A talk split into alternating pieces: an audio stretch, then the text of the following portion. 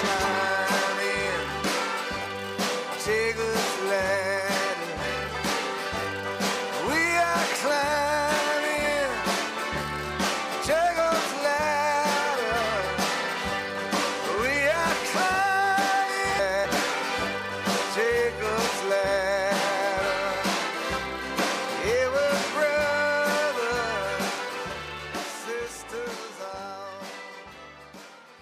Der US-amerikanische Sänger Bruce Springsteen singt über die Jakobsleiter. Die Jakobsleiter oder Himmelsleiter ist ein Auf- und Abstieg zwischen Erde und Himmel, den Jakob laut der biblischen Erzählung im Buch Genesis während seiner Flucht vor Esau von Beersheba nach Haran in einer Traumvision erblickt. Sie stand auf der Erde und ihre Spitze reichte in den Himmel. Auf ihr sieht der Engel Gottes, die auf und niedersteigen Oben aber steht der Herr selbst, der sich ihm als Gott Abrahams und Isaaks vorstellt und die Land- und Nachkommenverheißung erneuert. Die Himmelsleiter, so lautet auch ein aktuelles Buch von Johannes Huber.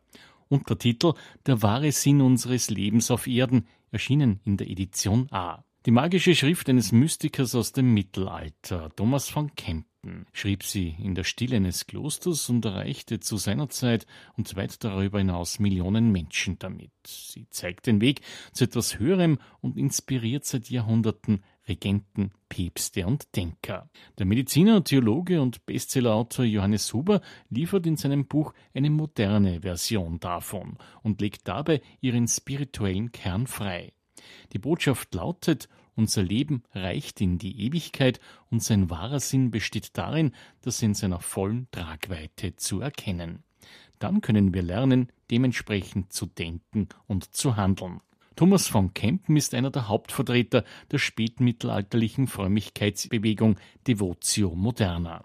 Seine vierteilige Schrift über die Nachfolge Christi gilt als das weltweit bekannteste geistliche Anleitungsbuch schlechthin. Johannes Huber nimmt ihn als Ausgangspunkt für seine Überlegungen. Wir leben in einer sehr aufregenden und aufgeregten Zeit. Die Menschen sind nervös, sind hektisch und vergessen, dass wir alle ein Ablaufdatum haben. Und das sieht man natürlich besonders als Mediziner tagtäglich. Und Thomas von Kempten macht uns darauf aufmerksam, dass wir mit einer gewissen Ruhe und Gelassenheit dieses Dasein leben und erleben mögen, weil wir eben einen Endpunkt haben, weil wir einen Raum ändern und wechseln müssen. Und das ist äh, der Tod, der jeden von uns bevorsteht. Gehorsam sowie bedingungslose Hingabe an Gott gehören zu den Themen, die Thomas von Kempen in unterschiedlichsten Textformen, Mahn- und Lehrreden, Meditationen, Bitt- und Lobgebeten immer wieder aufgriff. Man kann das von verschiedener Seite jetzt beantworten. Eine Seite wäre die physikalische der Neuzeit, nämlich wir sind Teil eines ganz großen Universums und in diesem Universum sind wir nur ein Pünktchen und in diesem Universum gibt es weder eine Zeit noch einen Raum, sondern all das sind Vorstellungen unseres Geistes. Zu einer zweiten wichtigen Persönlichkeit der Kirchenhistorie, der heilige Thomas von Aquin. Der Dominikanermönch gilt als der bedeutendste Kirchenlehrer des Mittelalters.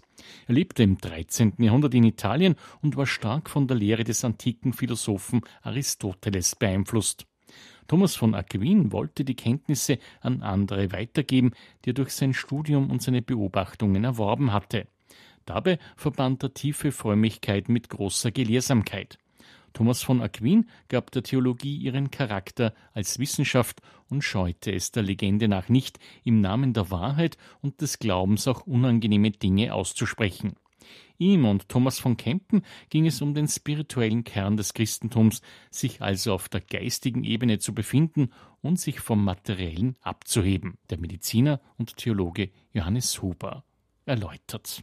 Der spirituelle Kern des Christentums besteht zweifellos darin, dass man äh, diese Welt nicht zu wichtig nehmen soll. Das war im Mittelalter ein Thema und ist heute noch ein viel größeres Thema. Und wenn man sich die Schriften von ihm durchliest, äh, dann merkt man die Relativität unserer Aufregungen. Und hier Hilfe zu bekommen, die er zweifellos äh, stellen kann, ist sicher ein besonderes Augenmerk und eine besondere Note von der Imitatio Christi.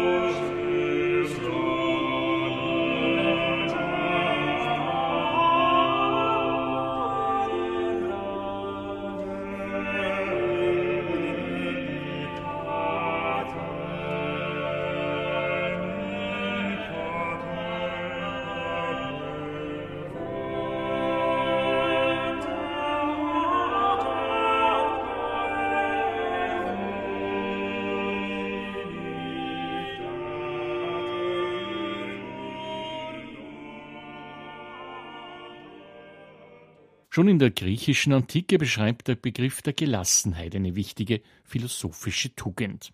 Eine Form der Besonnenheit, die uns dabei hilft, nicht zum Spielball vermeintlicher Anforderungen zu werden, auch nicht unserer eigenen inneren Hektik. Der Mediziner und Theologe Johannes Huber dazu. Die Tugend der Gelassenheit brauchen wir deswegen, weil unser vegetatives Nervensystem natürlich im Überlebenskampf uns immer wieder aufregt was ja auch seine Vorteile hat. Allerdings in der Jetztzeit hat man den Eindruck, dass die Aufregung überbordet und deswegen ist die Gelassenheit in besonderer Weise gefordert. Johannes Huber leidet, wenn Nachrichten aus der Kirche kommen, die nachdenklich stimmen. Er sieht sich als Mediziner auch als Teil der Kirche. Ich fühle mich auch als Teil der Kirche und leide mit der Kirche mit, wenn man den Eindruck hat, äh, dass manches nicht so verkündet wird, wie es eigentlich die Menschen anspricht. Und die Menschen sehnen sich nach Spiritualität, die Menschen sehnen sich nach letzten Antworten und nicht nur danach, dass Flüchtlingsblote gesegnet werden, so wichtig dieser Akt möglicherweise auch sein kann. Für Kardinal König war das Zentrum des Christentums immer die Osterkerze und das wird meines Erachtens nach viel zu wenig thematisiert. Man äh, münzt das Christentum um in, in Charity oder in Caritas, alles wichtige Dinge. Aber die Hauptbotschaft ist die Osterkerze, nämlich wir haben hier ein, ein, Ablaufdatum und nach dem Ablaufdatum geht es eigentlich weiter. Und das ist die Kernverkündigung des Christentums und die kirchliche Elite, das heißt die Würdenträger, sollen keine Mühe scheuen, um das nicht wirklich tagtäglich zu verkünden. Johannes Huber übt in seinem Buch Die Himmelsleiter die westliche Welt Schwelge im Genuss und Endorphinrausch Kritik. Was versteht er darunter? Naja, dass man äh, das irdische Glück äh, verabsolutiert und meint, äh, in dieser Welt quasi die letzte Glückseligkeit zu finden. Und das ist natürlich ein großer Irrtum, denn unsere diesseitige Welt ist begrenzt. Jeder von uns, wie gesagt, hat ein Ende. Der hedonistische Zug, den wir in unserem Alltag sehen, den bemerkt man ja schon, wenn man Radioprogramme des österreichischen Rundfunks auftritt und mehr oder weniger nur Vergnügungs- und hedonistische Thematik bekommt. Äh, meines Erachtens nach wäre es auch äh, nicht nur wichtig zu fragen, was hast du heute für Unterhaltungen gemacht oder welche Unterhaltungen hast du heute vor, sondern auch, was hast du heute geleistet was hast du heute Gutes getan? Das wäre auch eine Frage, die man in den Medien stellen könnte, und das geht mir sehr ab. Aber haben wir nicht auch ein Recht auf einen Himmel auf Erden? Das ist richtig. Der Himmel auf Erde ist etwas, was wir anstreben sollen. Allerdings, wir müssen auch wissen, dass nach dem Sündenfall der Himmel auf Erde begrenzt ist. Das ist äh, eine Mühsal, die limitiert ist und den wirklichen Himmel kann es erst in einer anderen Form, in einer anderen Welt geben.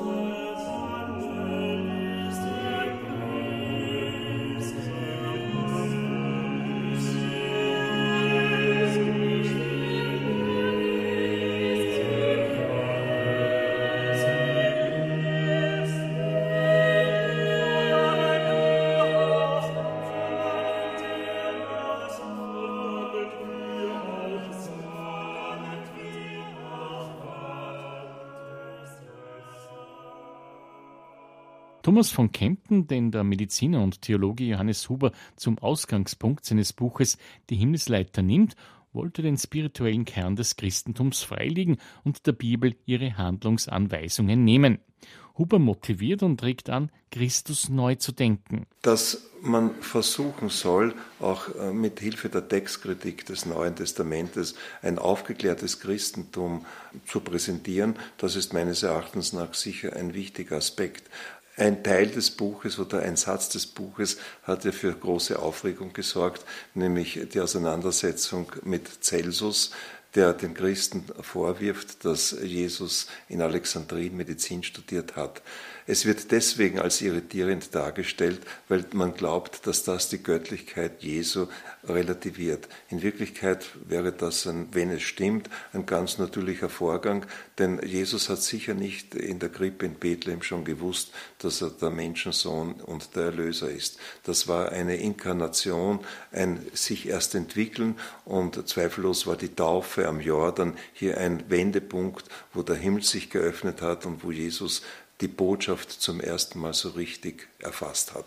Und wenn man diese Dinge, und das ist nur ein Beispiel von vielen, wenn man die auch äh, von der Seite diskutieren darf, dann glaube ich, dann verstehen das viele moderne Menschen viel besser, als wenn man Dinge des Neuen Testamentes wie ein Geschichtsbuch zu verstehen versucht, was es ja zweifellos nicht ist. Nur ein Leben als wirklich guter Mensch könne uns glücklich machen, lautet ein weiterer Ansatz von Johannes Huber. Man könnte einerseits sagen, dass das Gute immer wieder zurückkommt, auf der anderen Seite ist es wahrscheinlich äh, erhabener, anderen Menschen zu helfen und Gutes zu tun, als sie zu malträtieren und zu quälen.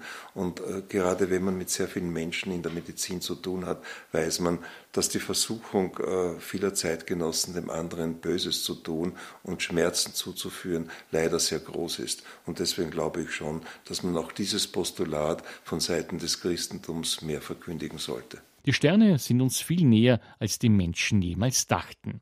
Denn wir alle sind selbst Sternenstaub, sagt der Mediziner und Theologe. Weil unsere Bestandteile, nämlich Wasserstoff, Sauerstoff und Kohlenstoff, aus dem Weltall kommen, wir Teil des großen Universums sind. Und auch das tut dem Evangelium und dem gläubigen Menschen keinen Abbruch. Wir sind Teil eines großen Universums und sind Teil auch einer Entwicklung, einer Evolution, die teilweise unser Gehirn übersteigt. Also hier eine Relativität äh, für unseren Geist anzusetzen, ist meines Erachtens nach völlig legitim. Wer sich selbst wirklich kennt, begreift, dass er selbst in Wahrheit unbedeutend ist, sagt Johannes Huber.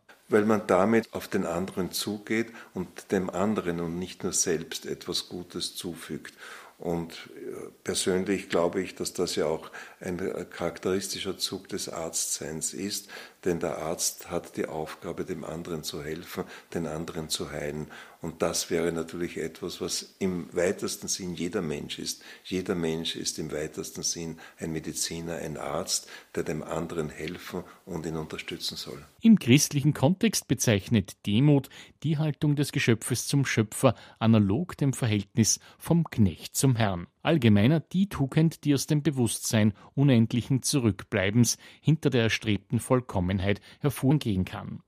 Wird diese Tugend heute überhaupt noch verstanden und gelebt? Das wäre natürlich auch Aufgabe der Medien, das mehr zu erklären und natürlich auch Aufgabe der Amtskirche. Die Demut ist die Erkenntnis, dass wir eigentlich nicht das Wichtigste sind. Prinz Philipp hat äh, bei einem sehr berühmten Pädagogen seine Jugend verbracht, bei seinem Lehrer Hahn und der hat ihm immer eines versucht beizubringen, versuche um dich selbst einen großen Kreis zu machen. Stelle dich nicht in den Mittelpunkt, sondern lass die Dinge um dich abgleiten und äh, versuche hier nicht das Zentrum des Geschehens zu sein.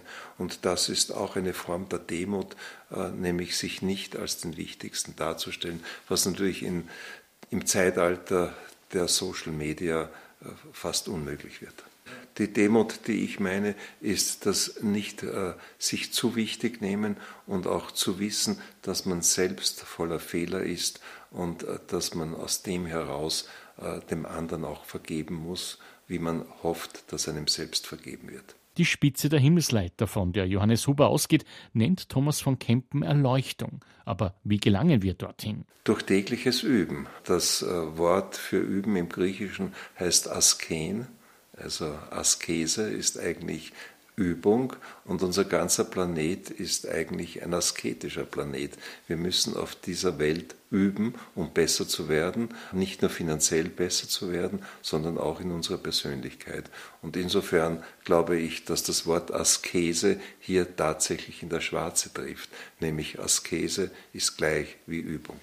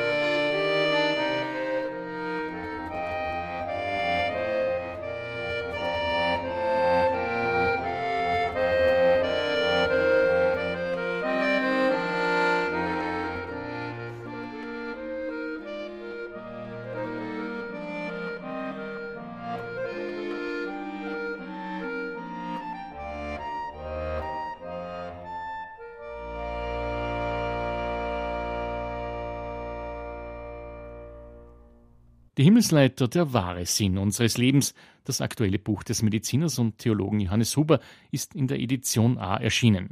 Huber rät darin, sich einmal täglich persönlich zu sammeln. Hier gibt es mehrere Möglichkeiten. Man kann sich in der Früh sammeln, bevor man den Tag beginnt. Man kann sich am Abend sammeln, indem man sich selbst vor einen Untersuchungsausschuss stellt und überlegt, was hat man während des Tages falsch gemacht, was hätte man besser machen können. Und das betrifft bis zu einem gewissen Grad auch den freien Willen des Menschen, der ja hinterfragt und relativiert wird.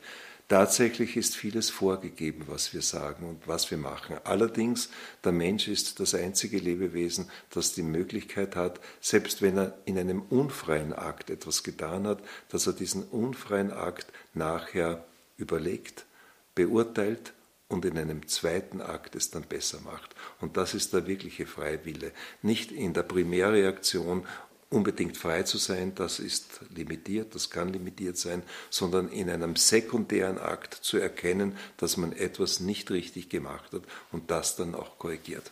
Johannes Huber rät auch dazu, die Seele zu trainieren. Aber wie gehen wir mit diesem, wie schreibt Gottesmuskel der Transzendenz um, also dem Überschreiten einer Erfahrung? Indem man auch das Seelische und das Geistige einer Prüfung unterzieht und sich nicht nur überlegt, wie habe ich heute meinen Körper trainiert, wie viel äh, Kilometer bin ich gelaufen, mit einer Uhr unter Umständen auch, wo ich die Kalorienverbrauchs Indizes bekomme, sondern was habe ich auch für meinen inneren Körper getan, das heißt für meine Seele.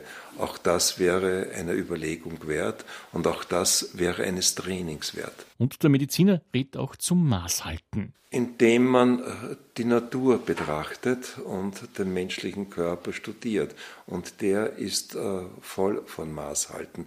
Wenn Sie Hunger haben und etwas essen, wird gleichzeitig auch ein Gegenhormon freigesetzt, der ihnen sagt, dass sie das Essen beenden sollen. Und so geht das bei vielen biologischen Reaktionen. Und das sollte eigentlich auch der Mechanismus sein, wenn wir Dinge in unserem Leben machen. Wir müssen das richtige Maß versuchen zu finden. Und da gibt es Gegenreaktionen, die unser Körper uns signalisiert. Wir müssen diese Signale nur ernst nehmen und auch erkennen. Eine mutige Aussage von Janis Huber im Buch Die Himmelsleiter ist, Wissen ist nichts ohne Moral dass äh, jedes Wissen und jede Weitergabe des Wissens von uns gefärbt ist. Man könnte es auch epigenetische Färbung nennen. Wir beurteilen das Wissen und die Beurteilung dieses Wissens, die ist äh, ein moralischer Akt. Das betrifft natürlich auch die Wissenschaftler. Und das betrifft auch die Journalisten und die Redakteure, denn auch die Mitteilung von Wahrheiten in der Presse, in den Medien ist ein Akt, der gefärbt werden kann und meistens auch gefärbt ist. Daher wird nicht nur die Mitteilung des Faktums wichtig, sondern auch wie ich etwas mitteile und wie ich etwas färbe. Das trifft die Wissenschaft genauso wie auch die Medien. Nicht das Vaterunser, sondern ein anderes Gebet ist für den Theologen und Mediziner Johannes Huber das Wichtigste. Herr, ich bin nicht würdig, dass du eingehst unter mein Dach, aber sprich nur ein Wort, so wird meine Seele gesund. Der Hauptmann von Kapernaum, dem ja dieses Wort in den Mund gelegt wird, zeigt damit relativ klar, dass äh, wir sündige Menschen sind und dass wir in unserer Wichtigtuerei uns zurücknehmen mögen. Und äh, das mag vielleicht nur in überspitzter Weise genauso wichtig sein wie das Vaterunser, es ist sicher ein wichtiges Diktum, auf das man tagtäglich reflektieren soll. Warum ist das Buch des bereits zitierten Thomas von Kempten für Johannes Huber so etwas wie ein Rettungsplan für diesen Planeten? Weil er natürlich äh, das Überbordern des Genusses limitieren möchte und das würde natürlich auch äh, viele Kalorien einsparen bzw. viele Emissionen reduzieren. Die hedonistische Welt lebt natürlich davon, dass sie Emissionen benötigt und freisetzt. Und wenn der Hedonismus reduziert werden kann, dann kann möglicherweise auch die Emission weniger werden. Johannes Huber bezeichnet die Menschheit als Doppelstaatsbürger zwischen Diesseits und Kosmos. Weil die Welt, in der wir leben, ja nur die Welt unseres Gehirnes ist. Und ich denke da immer wieder an den letzten Brief, den Albert Einstein geschrieben hat, äh, anlässlich des Todes seines äh, besten Freundes. Und er schreibt an seine Familie, Er ist mir nun auch vorausgegangen aus dieser sonderbaren Welt, Allerdings für uns gläubige Physiker, so bezeichnet er sich, wobei gläubig natürlich eine Art Metapher ist, ist die Trennung äh, zwischen Vergangenheit und zwischen Gegenwart nur eine Fiktion unseres Geistes. In Wirklichkeit gibt es die Zeit gar nicht. Und das, äh, glaube ich, soll uns auch äh, zu denken geben, dass wir diesen Kosmos, in dem wir leben, nicht als den einzig und absoluten sehen, sondern dass wir auch Teil eines anderen großen Universums sind, wo es zum Beispiel die Zeit gar nicht mehr gibt. Und das ist natürlich dann schon eine Doppelstaatsbürgerschaft. Gegen Ende des Buches Die Himmelsleiter beklagt Johannes Huber die Rolle der Kirche als Sündenbock wie er sie sieht. Na, ich denke, weil viele das möchten und viele die Kirche ohrfeigen möchten, damit sie in vielen Fragen sich nicht mehr zu Wort melden können. Also ich sehe hier schon eine gewisse Intention dahinter und die ist gewollt und äh, die kommt nicht von den Freunden der Kirche und schon gar nicht von den religiös-musikalischen Menschen. Die Himmelsleiter der wahre Sinn unseres Lebens auf Erden von Johannes Huber ist in der Edition A erschienen.